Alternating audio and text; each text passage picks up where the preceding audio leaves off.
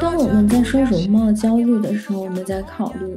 讨论什么呢？我的小腿是不是粗了？我的脸是不是胖了？我的斜方肌是不是又壮了？难道我从来这个社会都是个看脸的世界吗？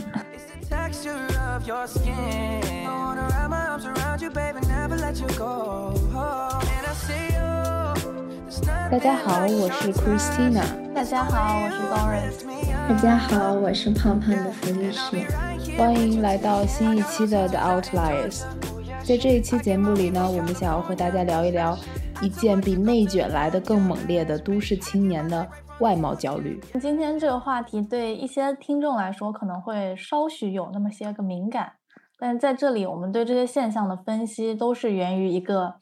理理论与研究数据的支撑，当然我们也会加上一些个人经历，但是分析时我们会保证尽量的客观，也希望今天的内容能给大家带来许多的共鸣。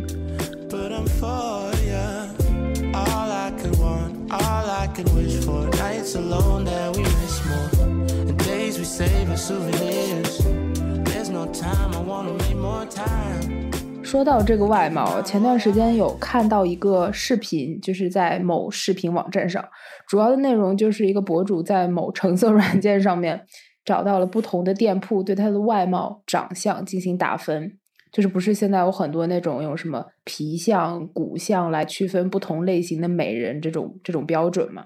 然后看视频的时候肯定是图一乐，但是看完视频之后，我觉得我自己的心情还挺复杂的。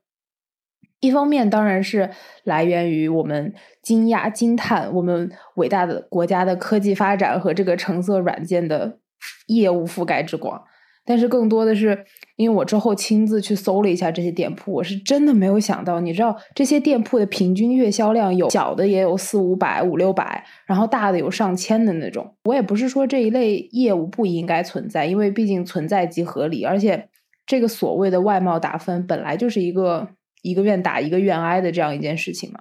只不过我是觉得这样子的外貌打分，让我作为一个旁观者，或者说更多的只是仅仅听说这件事情的大众来说，我感觉很焦虑。哎，就是我会想，这个分数如果我自己去做，我被打的低了，那代表什么？我被打的高了，它又代表什么呢？我听完以后，第一个反应是，我想知道一下它的收费怎么样，因为我好像又找到了一个。发财致富之路，因为我真的就是可能从小也挺有外貌焦虑的。我感觉我从初高中开始就会去研究这种什么三高四低呀，然后什么 黄金比例呀，然后就是你说的什么皮相面相这种东西，我就会给我自己去进行一个面部分析。所以我觉得，如果是我来开这个店的话，应该也可以拉到不少业务吧。对，就其实他们店家就是那些卖家定价也不算特别高吧，就十几二十来块钱，而且他们的表达就会比较的委婉，但当然肯定不会说是那么明显的去批评或者说去表达一些个主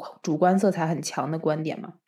对，但是我就觉得这个存在让我就很焦虑，你知道吗？就是内卷已经卷到这方面来了吗？难道我从来这个社会都是个看脸的世界吗？是啊，我觉得容貌焦虑可以说是一个永恒的一个话题。当我们在说容貌焦虑的时候，我们在考虑讨论什么呢？因为作为我自己来讲的话，容貌焦虑对我更多的来说不是脸，而是身材。不知道你们两个是怎么样子？我觉得对我来说的话。可能两方面都有，身材和外貌，嗯，都会有很大的焦虑。但是一般来说，可能会身材多一点。就可能大家也都听过，有一些自己很瘦的朋友在感慨自己自己又长胖了多少，自己哪里胖哪里胖了。那其实，嗯，我也是那帮人之一。呃，许多人会在网上说，这些女生可能就是只是。在为了得到赞扬，好像就是说完这些话，大家就会跟他说你很瘦，你很瘦。但其实从我自己的角度来想，我是真心觉得自己胖了。就即使我清楚的知道我的我的身高和体重一定是在一个正常的范围，我也会觉得说有没有办法减到更瘦，减到减到非常瘦的一个地步才会满足。就哪怕我的体重是一个对让我自己满意的。一个数值，我也会再去 criticize 去抨击自己的整个外外貌呈现出来的样子，比如说我的小腿是不是粗了，我的脸是不是胖了，我的斜方肌是不是又壮了。Oh Lord，我我就是那个啊这的那个朋友，因为 Doris 的话，她有一米七几，然后体重的话只有四十几公斤，所以她每次都说啊我肚子上的肉，然后啊我又长胖了。我当时每次的想法都是都是猪猪离开了聊天室，因为我就不是一个很瘦的人，嗯，甚至可以说有一点点微胖。如果是在我们这个。国内的审美标准来说的话，呃，因为我自己的话，我我不介意把我的非常准确的数字透露给大家，我大概是一米六六点五，哇，非常的 precise。然后我的体重大概是在五十三公斤左右。其实如果是在平时在国外的时候，我觉得就嗯还好吧，我不是一个什么维密天使，但是也不会觉得自己很胖。但我每次回国之前都会陷入那种非常。嗯，强烈的外貌焦虑，因为一回到国，不管是朋友还是家人，他对你的一种问候的方式，就是见到你就开始说：“哎呀，胖了，哎呀，瘦了。”然后我就会很害怕听到别人对我的这个身材做出什么评价。的确，其实我就是瘦到四十九公斤的时候，我还听到有我的亲戚说我长胖了，让我。让我整个人就很懵逼，我就想，那我到底要多瘦才算是瘦呢？就其实我觉得，可能国内对这个瘦的标准其实也是非常低的。因为我跟我身边一些呃男性朋友也也谈过这个体重理想体重的问题，他们一致认为就是我的这个比例是最最最符合标准的，但其实我的整个身体情况。嗯，是处于一个亚健康的状态，可以说是非常偏瘦的类型。但是对他们来说，好像我这样极端的瘦是一种正常的、应该有的标准，而我看起来非常健康的那些女性朋友，对他们来说就是好像是微胖。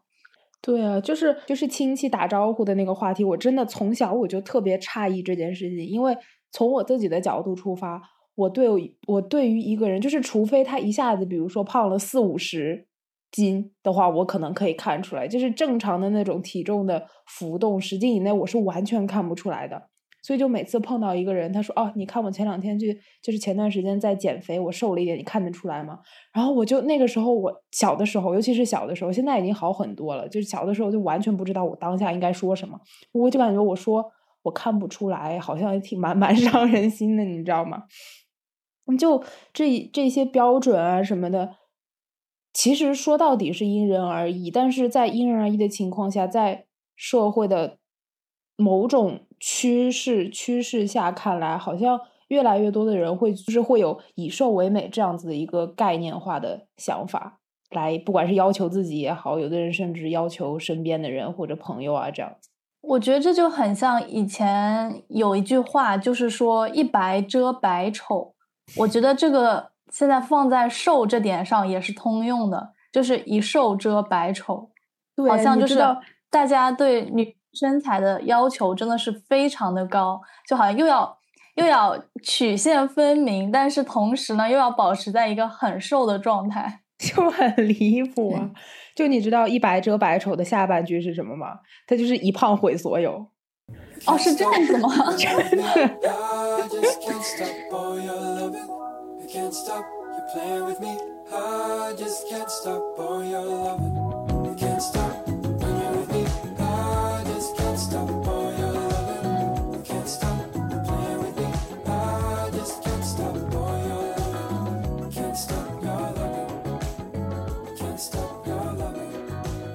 实就是在讨论任何问题的时候，站在心理学的角度来看，我们首先不能否定的就是，它肯定有一方面的程度是来源于基因的嘛，就是这种焦虑也好，这种遗传的因素的确有它存在的可能。但是可以确定的是，遗传只是占有其中的一部分，但是这一部分绝对不会是一大部分，而且因为像很多还有什么环境因素啊、家庭成长背景都会影响一个人。在之后的生活，不管是性格什么也好。没错，而且人类其实从刚开始以来，我们就是一个极度的视觉动物，因为对我们而言，所有的感官中，视觉就是最重要的一个。不管是从生存也好，还是对世界的认知，大多都是要呃靠视觉来完成的。那这个的时候呢，就可以引入到心理学里面一个非常著名的理论，叫做 Halo Effect。然后呢，中文意思就是光环效应。它是在一九二零年，大概就是二战时期的时候，被一个美国的心理学家叫做 Edward Edward Thorndike 提出的。然后当时的话是在一个军营里面做的这么一个实验。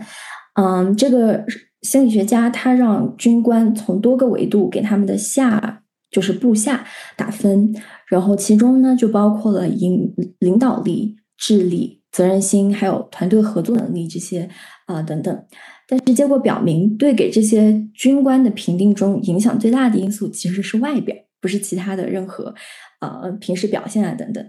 所以说，长得好看的人，不管是在一些身体还是性格层面，都会给很大程度上给大家留下更好的印象吧。嗯，也就是说，当我们在生活中第一次见到某人的时候，对方往往都会给我们留下一个或好或坏的第一印象。但是大家，嗯，对心理学有一点了解的话，都知道第一印象其实会在很大程度上影响人与人之间的交往，因为我们会对对方，呃，有一个先入为主的偏见或者说是观念也好，它不一定是。褒义或者是贬义，因为我对你的偏见也可以是哦，这个人他就很聪明，这个人他就很漂亮，嗯，而我们对大就是对彼此这样子的 first impression，一般来说是很难被改变的。但其实我觉得这个事情我自己也有感受过，因为我可以说是对好看的人容忍度非常的高，就是是一个。颜狗吧，可以说就是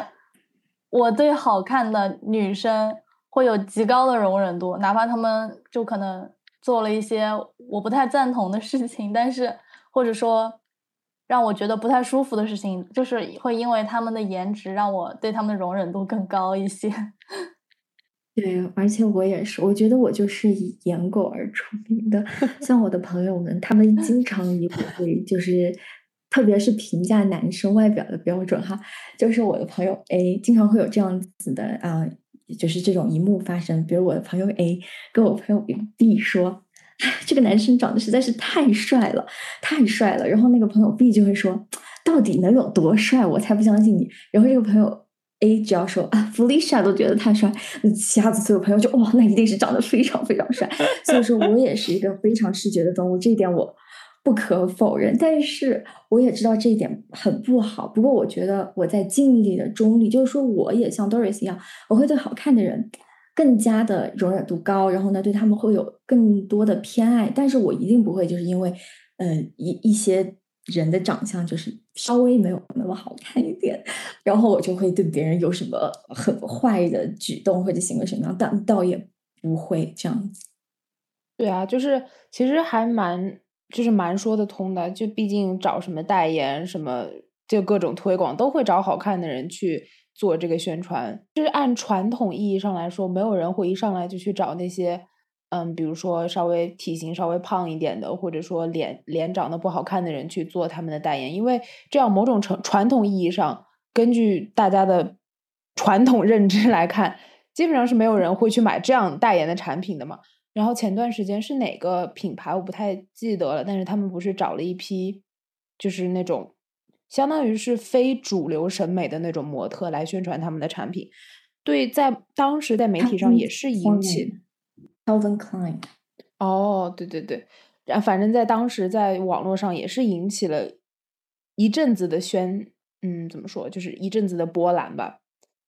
但是说到这个东西的话，其实这个就是现在的一个趋势，就是说我们要 body positivity，就是要去拥抱自己的一些缺陷也好，或者是一些不足也好。嗯，你说广告这个事情的话，我就想起了当时我还在上高中的时候，然后维密就引发起了一个比较呃大的这么一个 campaign，因为当时他们的一个广告是 The Perfect Body，然后大家也都知道维密的天使他们都是什么样子的形象，什么样子身材，他们都是零或者是二码的模特，但然后呢 tag 是哦完美的身体，然后这个广告的话就引发了众怒，因为大家我不知道你们两个有没有概念，你们猜一猜美国的，就是美国成年女性的平均衣服尺码是几号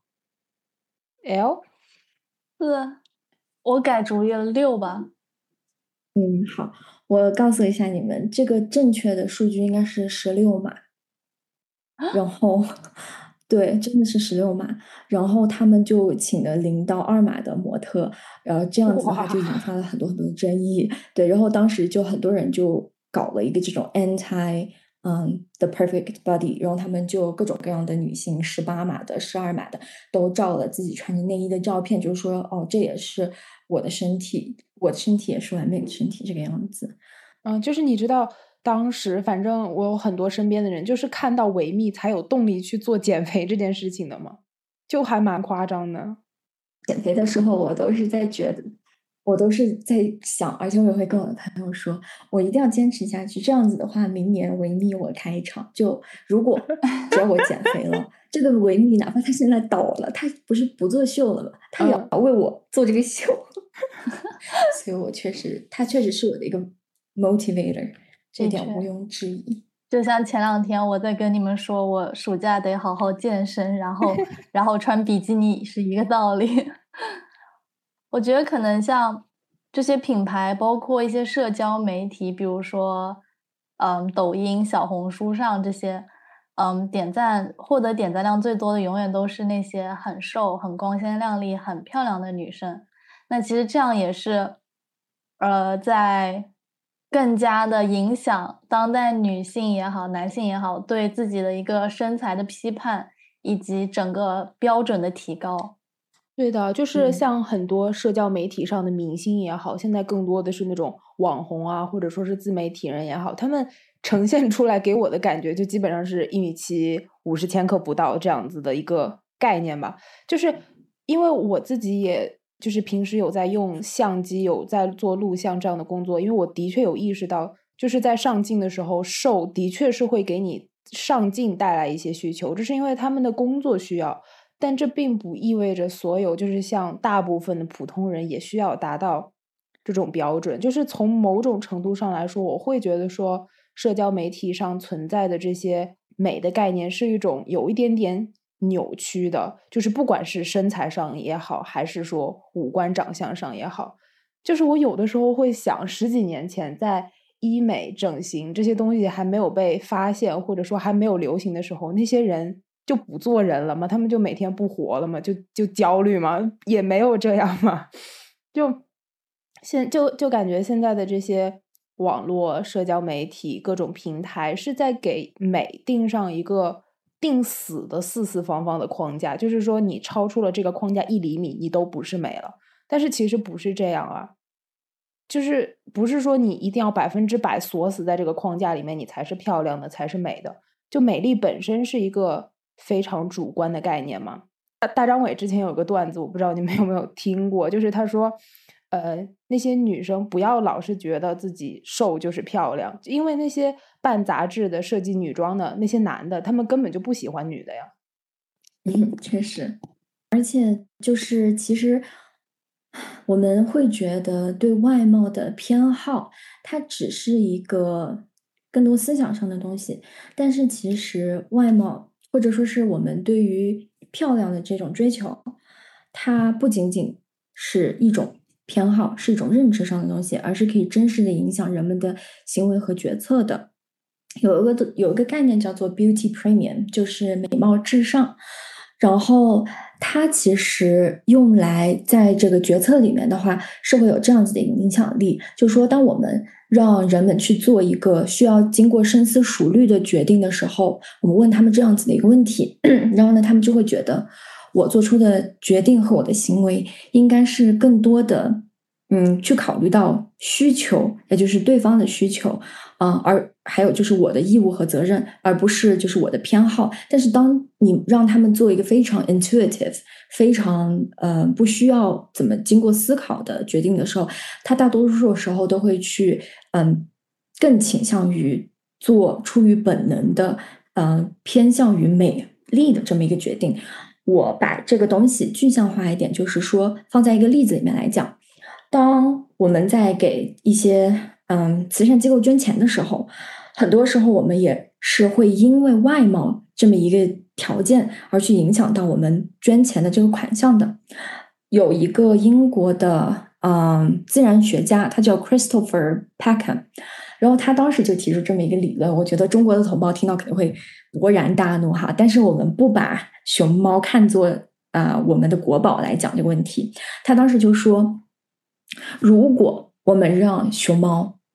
自然的死亡，那么其实我们可以去拯救更多的生物。为什么呢？因为熊猫这个东西，嗯，被它称之为 charismatic megafauna。这个东西在中文里面没有一个直译，但是我可以给大家解释一下这个 term 是什么意思。它的意思大概就是说，现在有很多那种嗯环保主义者，他们就经常会用一些濒临。灭绝的物种，然后呢，来给大家宣传，就是说啊，我们要啊引起人们的重视，我们要保护这些动物。然后呢，但是他们往往会选择的都是一些长得可爱的动物，就比如说像熊猫。然后这样子的这种种族或者是群体，这些小动物们就被称作为 charismatic megafauna。然后当时呢，就有人做了这样的一个实验，嗯，就是说当大家。在看到一些图片的时候，呃，图片中有比如说猩猩，然后呢金枪鱼，还有火烈鸟什么的，但它们都是呃濒临灭就是灭绝的动物。然后最终的结果就是，大家基本上捐款的这么一个流向和分布都是按照这个动物它长得可不可爱而言，就是来决定的。然后这一点不仅仅是仅限于动物上面。对我们人来说也是一样的。当时的话，他的呃，他也就是人们也做过这么一个研究，但是这个的话是针对长了凸唇的宝宝，就是凸唇就是那个嗯王菲的那个女儿，她有的这个 condition 嘛。对对，然后呢，他们就把这些宝宝的照片给放完出来，然后最终获得最多捐款的这个宝宝，他一定不是就是说这个情况最严重、缺陷最严重的这个宝宝，而是长得最漂亮的这个宝宝。所以说，这真的是一个看脸的世界，而我们生活中有很多就是这样子的一些例子吧。就比如说，我不知道国外是怎么样哦，但是国内的话，它有一个非常非常火的这么一个取向吧，就是说，人们在毕业季的时候会去整容，就是面临要就业的时候，大家就会去整容，因为是这个样子的。我们像 Christina 现在这个脸。非常的精彩，我跟大家说一下，因为我的话是在国内和国外都有过这种求职的经验，然后我觉得这两个最大的不同点在于，中国的求职就你的简历上面一般是需要附 CV，呃，不是什么附 CV，附照片的。但是在国外的 CV 上面，它是不需要你的照片的。我觉得这个的话，其实也是一个非常好的一点。好像现在更多的一些大的企业，它也在推广这样子的东西。因为我们很容易，就像我刚刚说的，会对于这些前来应聘的人有一个先入为主的概念。因为长得好看的人，他就是从数据上来说更容易找到一份工作。如果在两个人。履历还有能力各方面完全一样的条件下，大家一定会去找那个长得漂亮的人。所以说，其实把照片从 CV 上面给拿下来，我觉得是一个非常好的事情。然后这个也应该被更多的在国内推广。这样子的话，就不会有那么多女孩子，就是说，可能他们对自己的就是。外貌没有那么、那么、那么多的不满，至少没有说一定要到我去动手术的这么一个程度。但是因为一些现实的压力，现在大家也知道，就就业那么的困难，内卷那么的厉害，为了想要生存下去，好像就不得已而为之。对的，就是其实像西方国家，为什么这种东西越来越流行？一方面是因为考虑到外貌的因素，还有一方面当然就是因为他们那种刻在骨子里的。呃，之间的矛盾就是我们上一期播客所提到过的这种种族歧视，所以大家如果感兴趣的话，可以去听一下我们上一期的播客节目。那么说回到这个外貌焦虑啊，其实我觉得，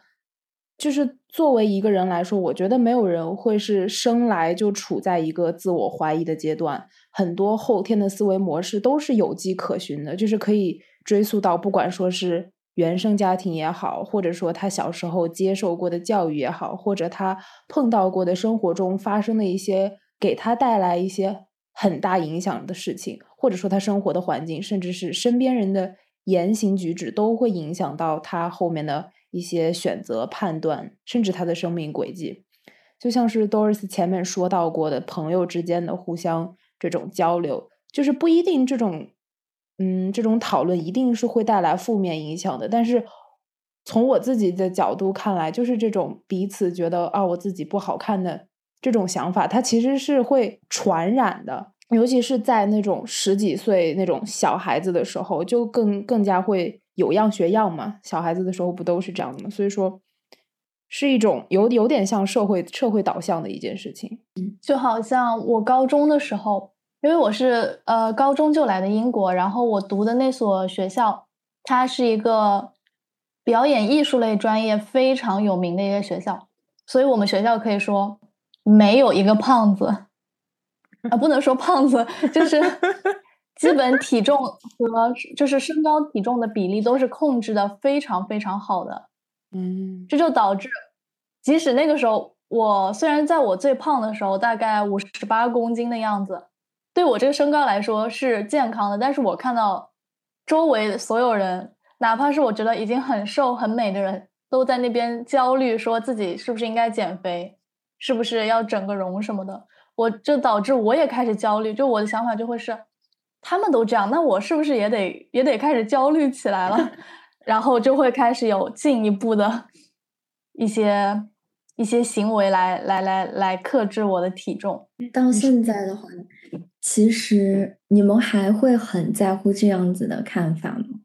就从我的角度来说，我从小就不在意这件事情，我也不知道为什么，就是。我不算是一个很瘦的人，从小来说就不是。我也不知道是不是因为这样的原因，导致我从来就没有在乎过这件事情。就好像我一直觉得，总会有别的地方让你发光发亮，不是说非要因为长得好看，所以让别人去关注你。就是你现在回过去看，的确有的时候是因为身材或者说长相的原因，受到过一些不公平的待遇，但是。他们好像对现在的我来说没有造成特别大的影响嘛，所以可能也是我比较幸运的一点，也就没有太多的去在意这方面的事情。哇，跟跟 Christina 比，我简直就是，因为我这个人，即使到现在，他们两位也经常会听我说，就是我是不是胖了，或者在在批判自己身上的一些不足。嗯。就我现在其实说自己体重说的比较少，因为我去年的时候，呃，因为生了个病，然后导致我现在体重极其的极其的瘦，所以我我没有再去关注这方面。但是，我开始用抨击自己的外貌，比如说什么我的鼻子太大了，我的嘴巴太小，我的骨架很难看，这种，就是我觉得我就是那种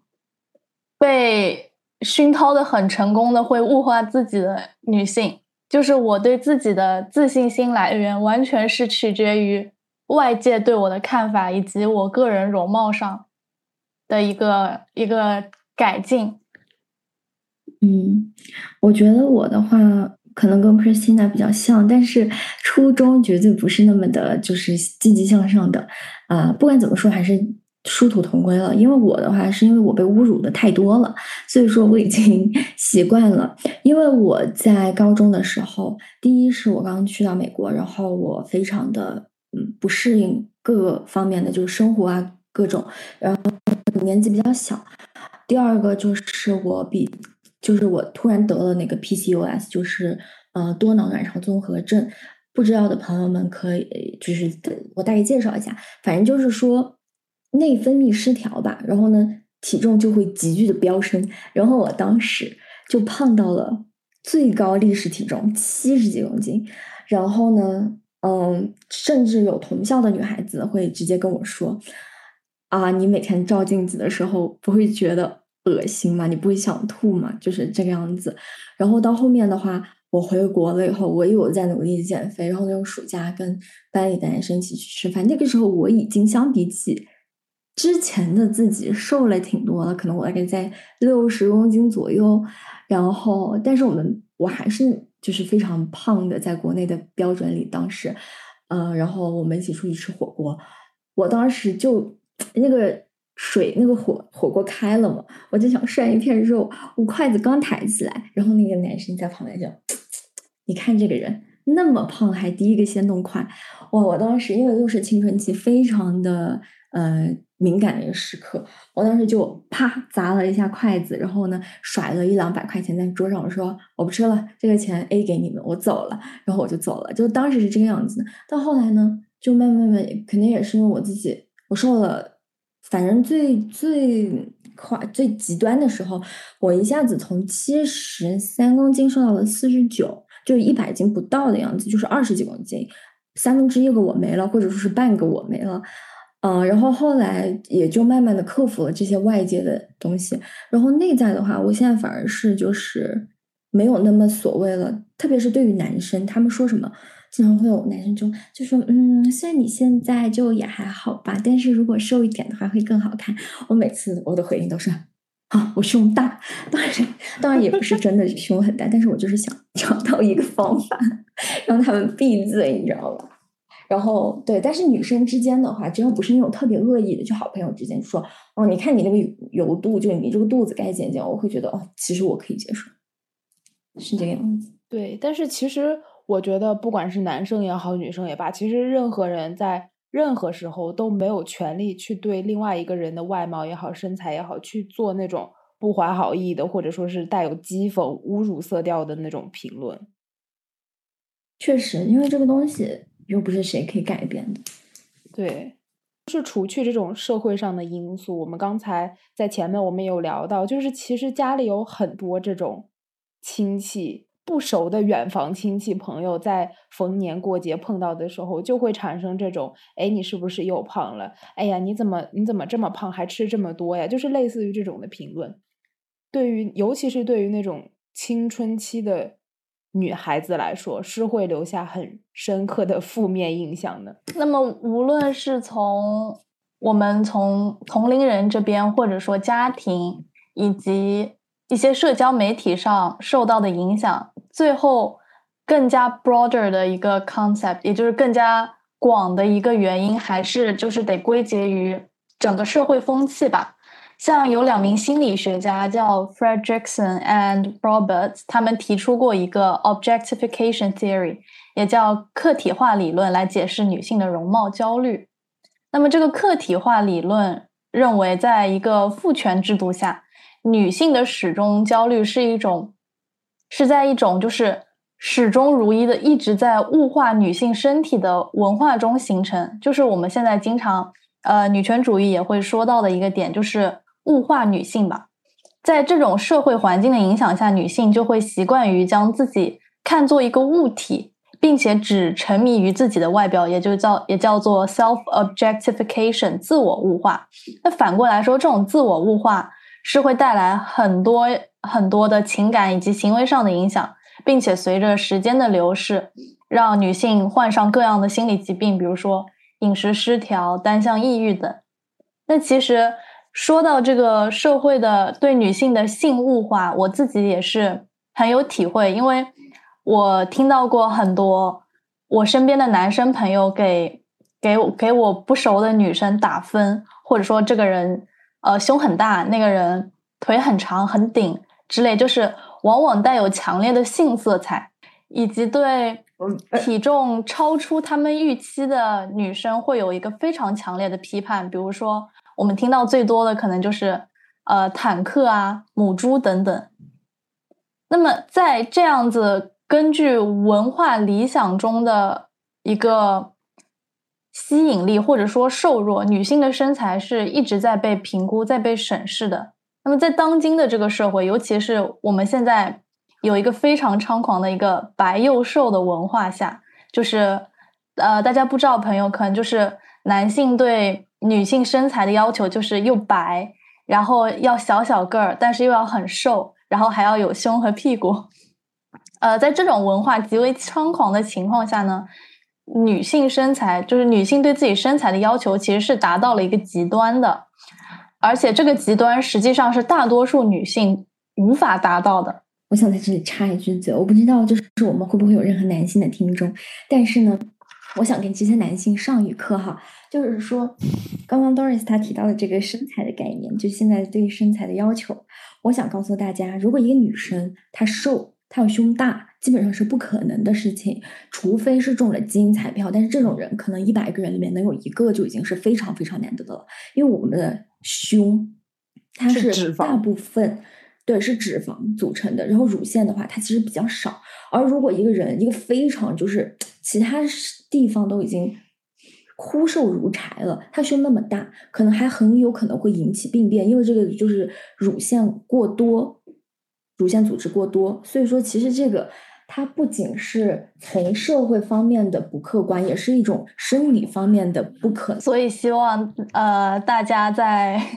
无论是动漫也好，还是动作片也好，嗯，大家看到的呢，不是不是无法代表呃一个健康女性的。那么这种这种在女性的这种实际身材与理想身材中之间存在的差异。会导致他们有一个失败的认知，让自己觉觉得自己很胖，并且因此而产生一个容貌焦虑也好，羞耻感也好。但其实我自己 也很想，也很好奇的一点就是，难道男生就没有身材焦虑吗？在我回答这个问题之前，我想先讲一下，就是一本书，我之前看过的，它叫呃《The Beauty Myth》，然后是 Naomi Wolf 写的。嗯，它的中文名字好像叫《美貌神话》吧，但是我查了一下这本书，它是应该是没有中文译版的。反正，嗯，它大概的意思就是用外貌焦虑和关注的这么一个切入点，来引发我们社会经济层面和对女权主义的思考。然后呢，Naomi 她给出的论点是这个样子的，就是说，在其实。我们现在有的这些所谓的审美标准，它都是一个父系社会给女性的一个约束。就比如说，举个简单的例子，他的书里面有讲到，在女权运动的第一波浪潮。呃，开始和结束之前，其实我们可以从美国的这个广告文化里面反映出当时很多的这种社会现象。因为在当时的美国广告里面，他们营造的就是 perfect wives，或者说是 perfect woman，完美女人的形象，一般都是什么？是完美的，呃。家庭主妇就是 perfect housewives，他们一般针对女性的这些广告，不管是什么样子的广告，呃，是食品的也好啊，或者是家居的也好，甚至是衣服的也好，他们就是雇佣的那些模特都是这些很开心的 housewives。然后呢，这个他们的 settings 就是这个拍摄的背景啊，永远都是整洁漂亮的家，开心的丈夫孩子就笑的牙都露就露出来的那个丈夫孩子，精致的饭菜等等。这个其实是当时他认为父系是父权社会用来禁锢女性的这么一个标准，但是自从我们的女权运动啊一波一波的成功以后，女人们就走出了家，走出了就是嗯 housewives 这么一个人物设定，他们开始走向了社会，开始进入了工作环境。那么这个时候呢，男人好像就没有办法再用这些东西，再用家庭，再用。嗯，家庭的生活环境来去禁锢女人，所以呢，他们就想到了用美丽来限制女孩子们。所以说，从那个时候以后，我们可以看到，在美国的这些广告业里面，他们啊营造出来的个 perfect woman 都是什么样子？就是。啊，金头发，然后呢，很漂亮，flawless skin，无瑕无瑕的肌肤，然后呢，很好的身材，就是，然后呢，哎，对，就是我们胸大腿长呀，然后呢，就漂亮，大概就是这个样子的。所以说，嗯，他提出的这么一个理论呢，就是讲，当女性把她们像刚刚 Doris 讲的一样，呃，自己 objectify 自己了以后，把自己物化了以后，然后就会跳入。父系社会给他们的这个圈套，就会把时间、精力大量的用在漂亮上面和同性竞争性资源上面，于是呢，女性就会被这些东西所就是牵绊住，没有办法在更多的领域花更多的时间。好，然后我现在马上就可以回到刚刚 Doris 那个问题。男生是不是没有容貌焦虑？其实我当时在看 Naomi 的这本书的时候，包括他自己的观点的时候，这个答案是很明显的，是不，就他们就是不焦虑。但是呢，这个是呃一本在一九九三年左右写的书，我记得是，我觉得这个更多不应该是性别上面的差异，而是文化和时间上面的差异，因为国内。现在的啊形势要稍微差一些哈，但是在国外，我觉得其实男孩子的焦虑也非常的严重，就是至少我交流过的男生中，他们对于身材的这个就是呃 concern 是很重，就每次跟他们发 Snapchat 就 What are you doing？他就啊我才刚刚锻炼完，然后呢每天都是就说啊你有没有觉得我变得更 chunky 了？因为在他们的文化当中。那种健美的男孩子更加的就是有性吸引力，而且就是我身边就没有见过不去健身的外国男孩子太少太少太少了。然后包括像我自己的话也是一样的，就是哦，我不是说我自己非常的。呃，喜欢健身，而是就是我就被他们带入了那个思维，我就觉得，嗯，男生就是应该那个样子。所以我在高中的时候，大家如果看那个高美高的那种电影的话，会受那个文化影响。就是我觉得我的梦想就是去 date a quarterback，就是跟一个四分卫约会。但是很可惜的是，我的两所学校都没有就是打橄榄球的。说到这个，就给你们讲一个还蛮。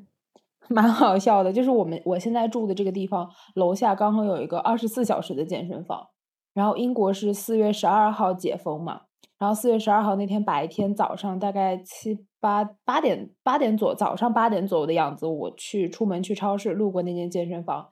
里面已经人满为患。就是人满为患什么意思？就是到外面还要排队的那种。二十四小时健身房外面还要排队，虽然也有部分女生在，但其实里面更多的是那种。是男性，而且你知道，也不是那种全是肌肉男，甚至有那种就是想要改改善身材的男生。而且其实也有很多的统计数据调查显示，大部分是女生，而且是年轻女生。但是男生的确也存在有这个困扰，像是尤其是那种像做职业运动员的，或者说是健美运动员的，或者是类似于那种舞蹈表演那种艺术家们，甚至说是同性恋的那些男生，就会有更多这方面的困扰吧？可能。对，然后我就包括像 刚刚其实都是他在讲的这个物化，或者说是我们用一种呃有带性的眼光和视角去看待这女孩子的时候，这有一个专门的 term 叫做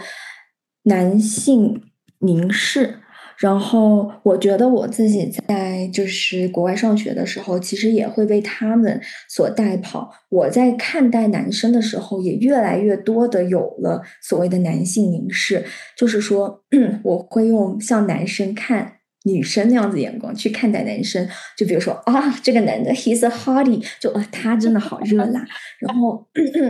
然后对，然后 那个男的。对，那个男的他是个 nerd，就不可能。We don't stand a chance，就是这种感觉。所以说，我觉得，嗯，还是回到刚刚那个问题，不是这样子的，是这是一个文化上面的差异，至少就现在而言。而且，特别是因为刚刚我也提到过的，在国外的这些 body positivity，它其实更多的是针对一些女性。所以说，很多女性她如果是被呃，因为现在国外的风气大家也知道比较政治正确，如果哪个男性。或者是谁就直接去批评一个女孩子的身材，然后呢，那个女孩子她就可以呃反击，就是说这是不正确的，blah blah blah，这不是一个 body positivity。但是男孩子他现在在国外的话，反而不是这样子。如果你是一个比较瘦弱的那种男孩子，在国外反而就是会受到校园霸凌也好，对对对，还有就是被起外号什么的。所以我觉得，其实对于他们来说，现在男性的这个生存空间，从这一方面来说，也会变得越来越小。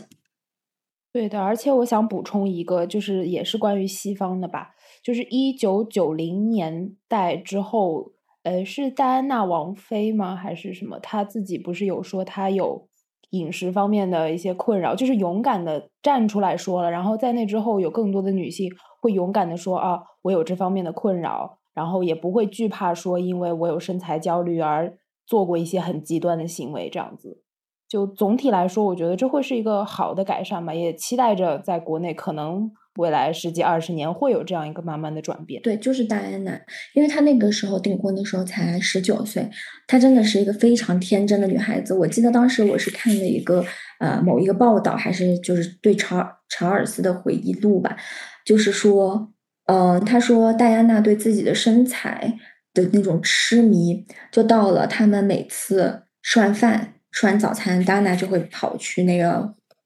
卫生间里面催吐，就导致他们整个蜜月期都是呕吐的，会味道就他回想起来，然后有些人就说这就是为他后来出轨了卡米拉做了铺垫。当然，我觉得这个是非常错误的归因。但是就是说，哪怕你已经做到了王妃这个位子，还是没有办法去逃脱出这种男性的凝视。或者是怎么样子也好，其实现在有越来越多的人想要去反击这种男性凝视。就比如说，我之前看到是，我不记得是哪一个导演，好像是《Call Me by Your Name》的那个导演，他就是一个特别会展示女性凝视视角的这么一个导演。就是说，其实女性她的视角，女性的凝视不是在意你的一些性方面，就比如你的胸、你的腿或者你的脸，女性她更注意的是你的眼睛，然后呢手。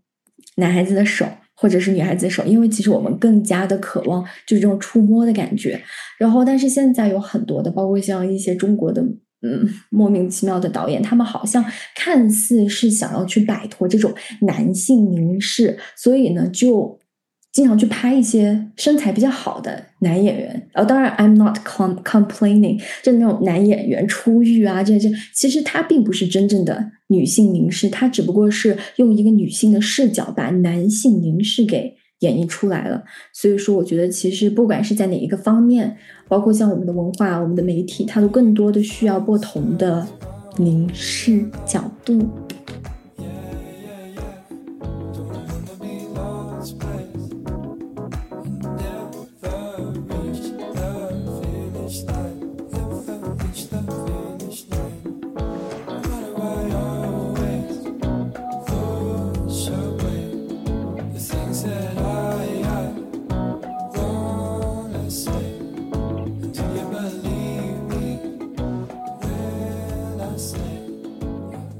其实就像我刚刚提到的客体化理论一样，女性对自己身材、理想身材和现实身材差异而感受到的焦虑和羞耻感，都是一定程度上会对她的心理健康带来很大很大的影响。比如说，刚刚像我们提到戴安娜王妃的饮食障碍，还有比如说焦虑症、抑郁症等等。那其实我也看到，我周围有很多女性，包括我自己，是为了节食做出。一些比较极端的举动，就拿我自己举例子，嗯，我最胖的时候是五十八公斤嘛，然后那个时候我对自己的身材极度的不自信，所以导致我去尝试了很多极端的方式，比如说之前网上很火的一个轻断食，呃，基本就是一周我会挑两天的时间，什么东西都不吃，就一整天我只喝水，我连水果也不会碰，然后其余的时间是不会碰碳水和只吃一点点的肉还有菜。而且我也试过代餐粉，代餐粉这个东西，它其实对人身体的影响是非常大的。就是在我做了这些行为之后，我自己的胃功能受到了极大的损伤，所以现在也就停了下来。就其实，因为比起像在现在这个时代来说，大家更常见、常听的什么抑郁症啊、焦虑症来说。饮食障碍这个词其实不太会引起大家广泛的层面上的一个关注，所以我们在这里跟大家介绍一下吧。所谓的进食障碍，也就是包括刚才 Doris 提到的说这种轻断食啊或者什么，但是它其实是一个很广很广的概念，它包括了好几种类型。就是其中一种就是说，呃，严格控制饮食，甚至说吃多了就会出现那种饭后催吐。然后，但是它还包括第二种是。简单纯粹的暴饮暴食，然后除了这个之外，还有一类人可能会出现暴饮暴食之后，就单纯的暴饮暴食之后进行催吐，然后第四种可能就会像刚才 Doris 提到的那种控制饮食，控制的非常严格，只吃那种有的人甚至只吃蔬菜水果，有的时候甚至不吃，只喝水。然后这一类的行为更严重到有的人甚至会影响他身边的人，他会觉得身边的人都不应该吃这些东西，因为他觉得这些东西是不干净的，是会影响健康的等等。所以说，从心理心理学的角度来说。这几类这一些的行为其实都是不健康的，而且他们都算是一种进食障碍、饮食障碍这样子。对，而且就是我觉得现在不管是媒体还是大家对于嗯 ED 它的就是饮食障碍它的刻画都太轻描淡写了，因为很多人他对 eating disorder 可能会导致的一些健康后果没有那么的理解。嗯，因为现在外就国外有很多的那种疗养院，就是专门给这些有 eating disorder 的女孩子。如果一旦患上 ED 的话，是非常容易死掉的。就不是说哦，我不吃饭，或者说哦，我突然不健康，我暴瘦。因为这个最终会导致的结果会是，呃，月经不调，内分泌完全紊乱，然后，然后免疫力完全被摧毁。呃，掉头发什么的，这些都是轻的。然后到后面慢慢的话，就会发展到器官衰竭。因为我自己比较了解，是因为我自己以前就是一个呃 ED 的患者。我之前在节目刚开始的时候也跟大家讲过，就是我很胖这个事情。虽然说讲的时候好像比较说笑似的，但它其实是我整个青春期最大的不安全感的来源。因为我当时真的就是。一是得病，二是突然换了生活环境，三是 就是因为呃这些一起就是综合在一起，然后我就得了嗯暴饮暴食症。然后这暴饮暴食症是怎么样子呢？就是我的住家妈妈她其实当时很宠我，然后呢，所以说她家里面的所有东西，然后她的 pantry 的所有东西我都可以吃，就导致我自己后面是。我觉得我很胖，但是我就是很焦虑。我一吃饭我就焦虑，但是我的焦虑就只能用食物来进行抚平。到后面最夸张的时候是什么程度呢？因为大家也知道。美国人他们的那个呃 food portion 就是要比较大一点，他们的那个食物的量就大一点。就比如说，你如果在中国和你在英国，跟你在美国点一份麦当劳的大的可乐或者是大的薯条，它的 size 是完全不一样的。美国的 size 可能是欧洲的两倍。然后呢？他们当时就买那个吐司，就是那个白面包，放在家里面，然后就 family size。我非常清楚的记得，好像当时一个 family size 的一袋吐司大概是有三十几片，我一个早上可以吃完一整包，而且是加很多很多的那个 peanut butter，就是那个花生黄油酱。然后我吃完以后那么多，我每次跟我的那种很亲近的朋友讲这个东西，他们都说啊，that's very impressive, Felicia。然后他们说这个很令人震撼，因为。就我这样子的一个，我还是一个女孩子，我怎么可能就是会吃得下？那我吃不下，而且我又对自己的这个身材感到很焦虑，最终的结果就是呃疯狂催吐，我一吃就吐，一吃就吐。而且我当时还有个小伙伴，我们两个就是吃完饭就开始给对方打卡，就今吐了吗？我刚吐完，然后就讲啊现在在吐了，就是这样子。其实非常非常不健康。我们两个都是经历了很长一段这个嗯这样子的一个阶段以后，才慢慢的改善。因为到后面我的。嗯，多囊越来越严重，就是因为我催吐，然后我掉头发特别的严重，然后包括像呃声音什么的也会变得沙哑，而且因为胃酸的腐蚀的话，其实你的食道，然后还有就是牙齿都会被腐蚀，然后牙齿的话也会有很多的牙齿的疾病，然后更有甚者会得呃食道癌这样子，所以说我后来才慢慢慢慢经过各各种各样的挣扎吧，不管是心理。层面也好，还有身体方面也好，才慢慢的改正过来的。所以说，我觉得这个非常统一，尤其是国内这种白瘦幼的美的标准，真的是有些时候是有一些有毒的。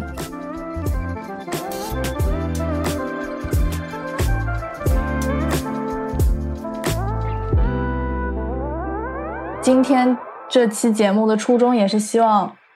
大家各位女性在听完这期播客以后，能够更加正确的看待自己的身体，然后对自己的身材更有自信心。因为所有的女生都是有她自己独特的美丽之处。对啦，其实也不是说仅限于女性啊，就是基本上是对于每个人都是这样的一个要求。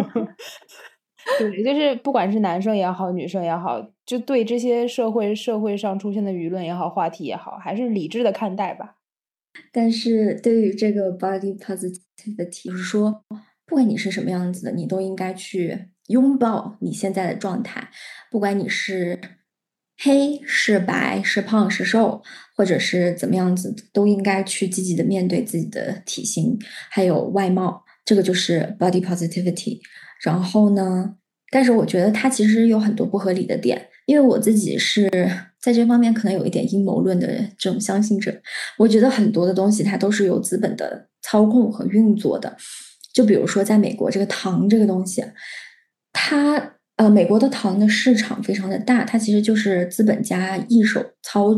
操纵的。因为其实我们看很多的神经科学方面的研究，就会知道糖它是除了性以外。最快能够让我们的大脑分泌多巴胺的这么一个东西，所以说其实美国人在需要和不需要的地方都会加大量的糖。就比如说有一次我去 DC 玩，我是一个对糖的忍耐度非常非常高的人。之前在我年轻的时候，就比如说一点点那种甜度，我可能还要加个多糖，我觉得才算真的甜，才是有点甜。然后，但是呢，我每次吃他们那边的 cupcake。我想吐，因为好甜。然后我有一次去 DC，我想要减肥，然后我就点了一个沙拉，然后那沙拉里面都加了很多很多的白糖，所以就会让他们对糖是上瘾的。就真的很夸张，我当时吃了一口我就吐出来了。而呃，特别是在。西海岸那边有很多的胖子，就是他们是在个轮椅上，可能你一开始会觉得，哦，是不是这这边的那个残疾人特别多？其实不是的，他们的那个电动轮椅还都是，是因为他们已经胖的站不起来了，真的是有很多很多这样子的人在。然后我觉得现在虽然说我们确实是应该去拥抱自己的不足，接受人无完人这么一个概念，不要用一些不切实际的标准。来定义和评判自己，但是我觉得就是 body positivity 和我们对美的这么一个概念，现在有些时候已经变得越来越左。因为在我个人的这么一个理念里面，我认为美的多元化，它不应该是强行的换掉我们对美的标准和定义。就比如说现在，它会出现很多的那种 slim shaming，就它不仅仅是对比体型比较胖的人啊，就是在进行攻击。如果一些瘦的女孩子啊，我就是说，你看她就是很刻意，她就是这样子去迎合这个主流的。审美，她就是没有对，就是这样子。其实我觉得这也非常的糟糕，所以我觉得我们应该是在不接受，呃，就是就是在不威胁我们自身的嗯健康的这么一个情况下，接受多种定义和标准的共存。因为你要说定义和标准，我们要把它去除，那是永远不可能的，因为我们是人类。对，所以作为一个已经健身、保持健身快一年的人，我觉得。健身真的是一件，不管你别不说是去运健身房健身这件事，就是你每天即使维持一定量的运动，就类似你出去走一走啊，跑一跑，也是一件不不仅仅是对身体上来说，对你的心理上来说，也是会一件很舒坦的事情。尤其是像国内现在情况还好像在身在海外，还有很多就是因为疫情所困被困在家里的小朋友来说，这都是一件很。健康的事情吧，所以说希望大家能够好好对待自己的身体，拥抱自己，同时保持一个健康的生活习惯。感谢大家收听我们这期的 Outliers，我们下期再见。如果大家喜欢我们的频道，你请关注我们或者给我们点赞、留言、评论。我们下期再见，拜拜，拜拜，拜拜。